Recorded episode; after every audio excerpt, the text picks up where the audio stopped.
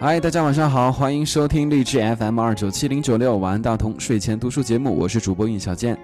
今天我们继续播送丁丁张所著的《人生需要揭穿》第三十一篇《Lie to Me》，来骗我和第三十二篇《当我们想吃热豆腐》。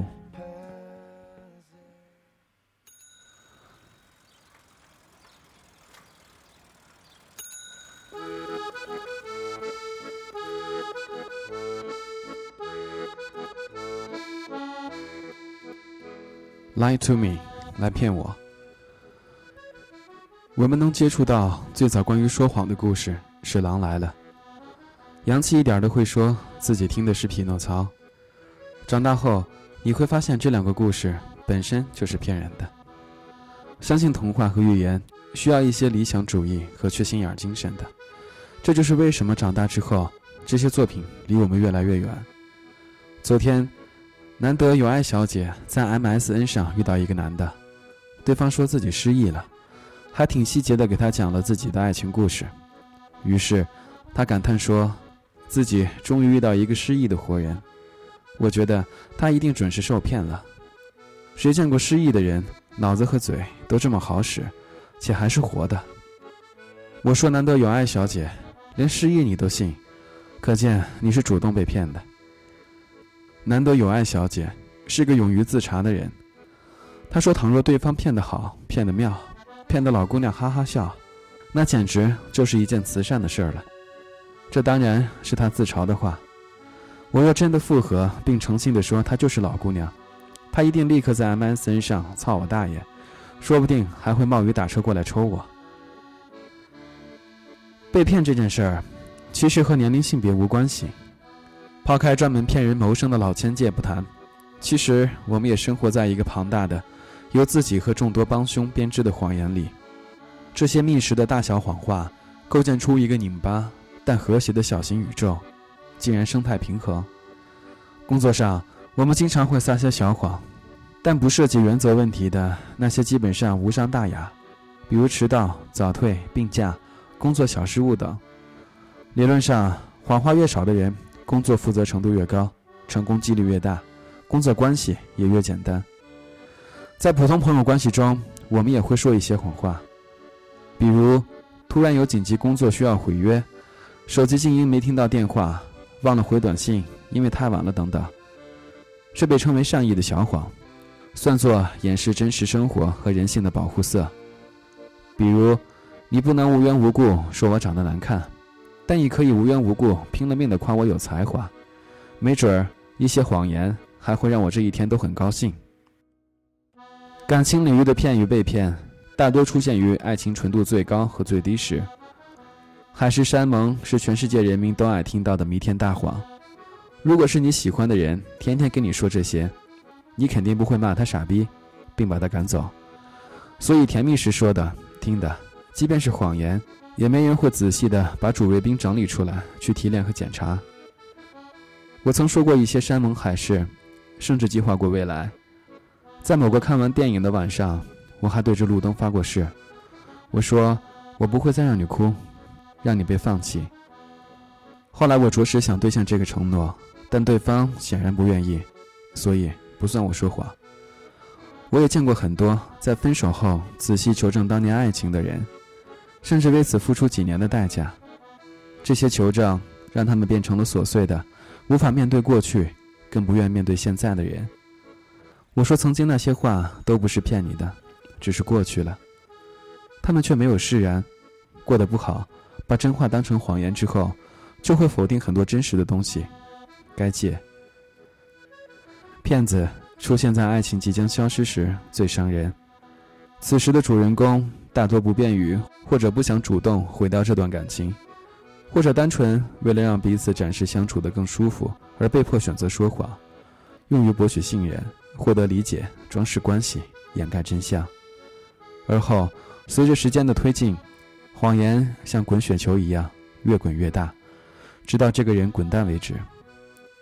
漏洞当然是有的，基本上有多少细节就有多少漏洞，只不过。受骗者此时更需要谎言，所以大部分个人用成语形容就是自欺欺人。你先相信了这个人，后信这个人说的所有话，这也是大多爱情悲剧止于发现真相的原因。我们嘴上说着怕受骗，内心其实怕人说实话，尤其是你和他不对等的面对同一份感情的时候。那天，我和一个大姐谈合作，她的性格被她精确描述了：一个不要任何不受自己掌控的事情发生的女人。会议中，忘了为什么，她斩钉截铁地总结说：“说实话的好处在于，永远不用记得跟别人说过什么。这当然是强势又主动的做法，适用于工作生活，实乃家居旅行必备之精神。敢于说实话和面对谎言。”是我们一辈子要努力的课题，共勉。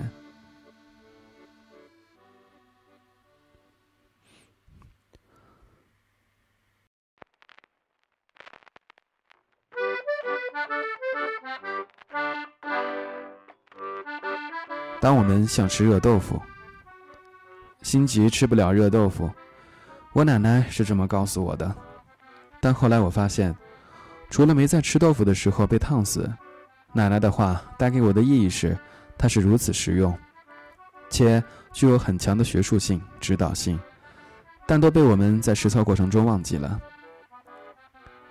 最近，我见了一个失散几年的朋友，他依然高大威猛、帅气，没被时光打败。我们约在一个茶餐厅见面，互致问候。我这么八卦的人，见面就问他感情生活如何，他说，也不知怎么了。他似乎陷入一个怪圈，所有和他相处的女孩子都跟他说：“慢慢来。”说这话的时候，他跟霜打了的茄子似的，像是在真的很着急的情况下，被人一棒子打翻在地。我说：“你是性势所逼吗？”他忙否认，说：“跟别人还都是以礼相待。”我相信，直觉是骗不了人的，人的复杂就在于很多感受难以名状。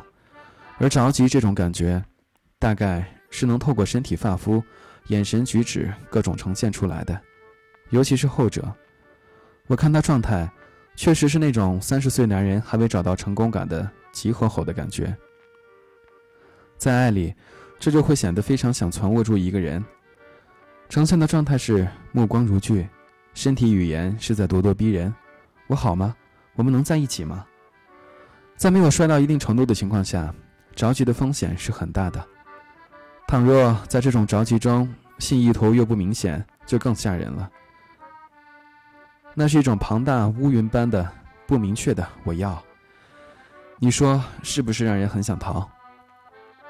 一个朋友，着急小姐爱过一个人，在他的描述中，他们的相遇像白娘子在西湖边邂逅了许仙，在精神层面又异常合拍。像在脸盆里憋了很久，突然拔脸而出，可以顺畅呼吸；像从拥挤燥热的车厢里走到站台上，恰巧吹来一股凉风。可惜凉风有意，却有爱人。这个朋友不免焦躁，急于要一个说法。他杀伐决断，认定爱情里没有先后，只有是否对应的内心。这道理没错，可是让凉风先生陷入了两难境地，终于下了决断的说。那我们还是慢慢来吧。当时，那朋友状如贞子扑倒在我怀中，说：“算了算了。”凉风先生后来终于有了自由身，却也无法和他在一起。今年我再见着急小姐，他说：“是我太着急。”其实那又何必？那些穷尽能量需要得到回复的过程，终于将爱人逼成犯人，将情势整成战事。我们彼此投气，不好的是我。后来，我有机会也见到梁风先生，和他聊起这位朋友，他说：“那就像要开的花，遭遇一场疾风骤雨。你看，凉风先生多浪漫。我也为他们遗憾，过于心急就把热豆腐打翻了，谁也吃不成。凉风终于是会吹过的。”着急小姐日后也渐渐淡忘平静。在这之后的一次恋爱中，她变成了凉风先生那样的人，悠悠的面对着急的追求者说：“我们还是慢慢来吧。慢慢来，在这样忙叨叨的日子里何其珍贵。虽然在爱火燃起来的时候很难掌控节奏，但至少我们不用那么早表达我想要什么，那会像一个饥饿的掠食者。也不要那么多去展现我能给什么，这也像是急于完成某种交换，以便更猛烈地控制对方，这都容易把对方吓跑了。那我们应该怎么办呢？想象一下这幅画面吧：你不那么饿，拿着一本你爱看的书，等着锅噗噗噗的吐着气，满心欢喜的期待着热豆腐出锅。你不那么饿，很关键，对方还真不是豆腐，跑起来。会很快的。